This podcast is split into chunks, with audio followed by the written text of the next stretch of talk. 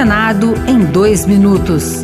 Eu sou Regina Pinheiro e você ouve agora as principais notícias do Senado Federal desta quarta-feira. A CPMI dos atos de 8 de janeiro aprovou o relatório da senadora Elisiane Gama, do PSD do Maranhão, com pedido de indiciamento do ex-presidente Jair Bolsonaro e de mais 60 pessoas. Para os oposicionistas, o texto aprovado é parcial porque não apontou qualquer omissão do atual governo. O relatório será encaminhado agora ao Ministério Público, à Polícia Federal e ao Judiciário Judiciário. Elisiane Gama afirmou que as apurações identificaram a atuação de grupos radicais na política nacional. O Congresso Nacional dá uma resposta de intolerância a atos antidemocráticos. É uma demonstração de que a democracia do Brasil é forte, de que as instituições brasileiras, mais do que nunca, são fortes. A Comissão de Assuntos Sociais aprovou o projeto que cria regras para a economia circular do plástico. Pelo texto que segue para análise da Comissão de Assuntos Econômicos,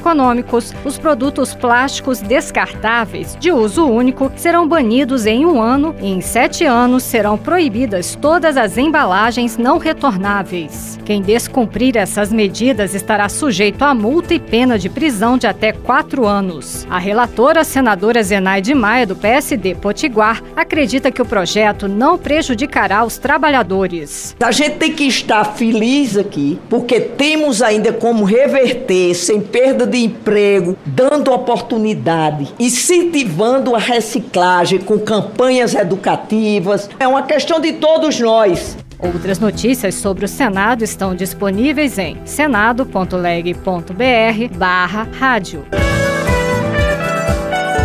Senado em dois minutos. Uma produção Rádio Senado.